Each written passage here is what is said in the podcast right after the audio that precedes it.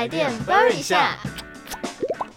欢迎回来台电 Burn 一下，我是 CC，我是 Alex。哎，那已经到了暑假期间了，大家应该都会出去走走吧？对啊，但通常暑假期间出去玩，很容易会被台风打乱行程。是的，这个时候呢，就会觉得被迫待在家里好讨厌。嗯哎、不过我还记得我国一那年暑假的时候，就是没什么台风，嗯，然后隔年升国差不多春天的时候，桃园就有因为石门水库快干了限水，嗯，然后那时候大家都拿桶子在那边储水，超级惨。但其实如果嗯，像我们前面就是在担心缺水的同时啊，有时候又要担心台风会酿灾。哦，像是 Ellie 刚才就说家里是缺水嘛，对，但是我家就是因为有台风来，所以就导致嗯，我们家的一到五楼都在淹水，这样。一到五楼在淹水，你家是从地下四楼开始盖吗？没有没有没有，就那时候是半夜，然后其实大家都在睡觉的一个状态嘛，然后哦，那个时候呢，水就从阳台慢慢的渗到我家里面，然后这个时候每一层的阳台都是这个样子，最后呢，就是它那个水就沿一层一层沿着那个楼梯这样往下流，也太惨了吧！真的，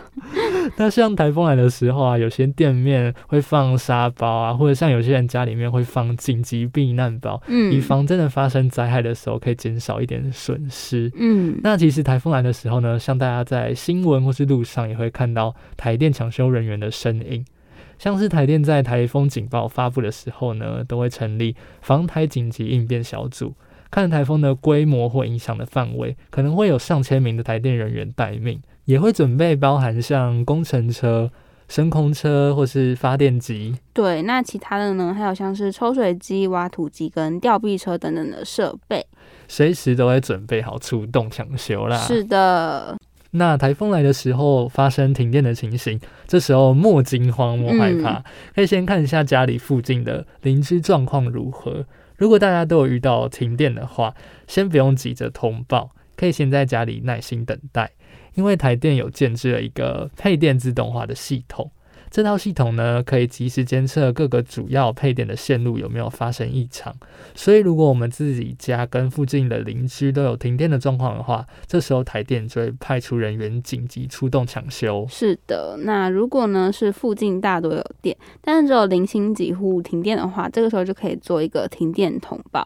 最优先就可以到台电的官网，因为台电在台风期间会开设天然灾害停复电专区，所以如果有停电的时候都可以去做使用。但如果真的因为停电造成网络无法使用的话，这个时候就可以拨打台电的客服专线一九一一。但是我们还是优先使用官网的天然灾害停复电专区啦，因为希望能够把这个一九一一的客服专线优先留给一些真的没办法使用网络以及习惯打电话的长辈们。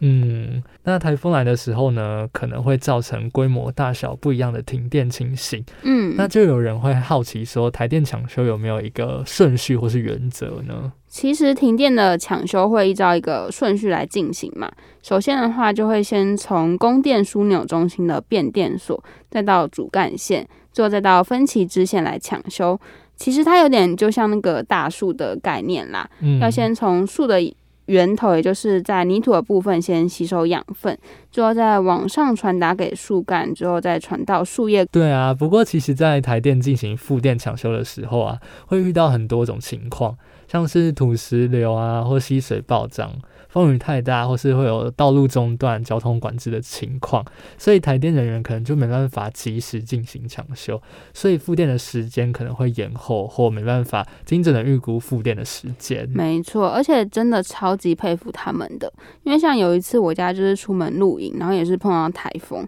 嗯这个时候我们刚好在山区，所以我们就是全家开车开到一半，然后树干就突然倒在我们的车子前面，哇塞，真的超可怕。然后我们就全家人还下车在那边推那个树干，就搞我们自己超级狼狈。所以从那个时候开始，就是真心对台电的抢修人员有十二万分的敬意。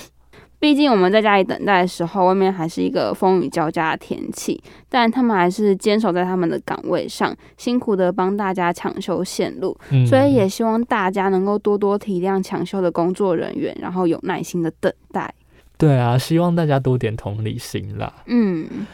最后呢，我们也想提醒大家，台风来的时候跟电力有关的准备措施，像是一定会准备的手电筒跟蜡烛。那手电筒的部分呢，提醒一下，在使用前要记得先确认里面的电池是不是还有电，不然就等于没有准备了。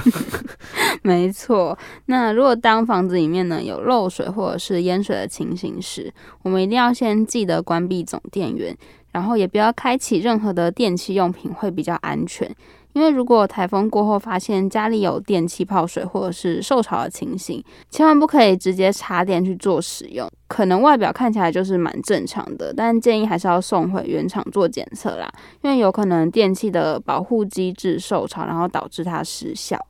对啊，还有要提醒大家，如果在路上看到掉落的电线，也不要触碰，因为有可能会有触电的危险。没错，那我们今天呢，跟大家聊到了台电在台风发布警报的时候，会有防台紧急应变小组，以及会有上千名的台电人员以及相关的设备车辆待命，随时都可以准备进行抢修。嗯嗯，那当我们碰到台风停电的时候呢，也可以上台电官网的天然灾害停复电专区查询以及通报，同时我们也可以打一九一一的客服专线。也提醒大家啦，就是尽量可以就到那个官网的天然灾害停复电专区去做通报，然后把我们的一九一客服专线留给习惯打电话的长辈去做使用。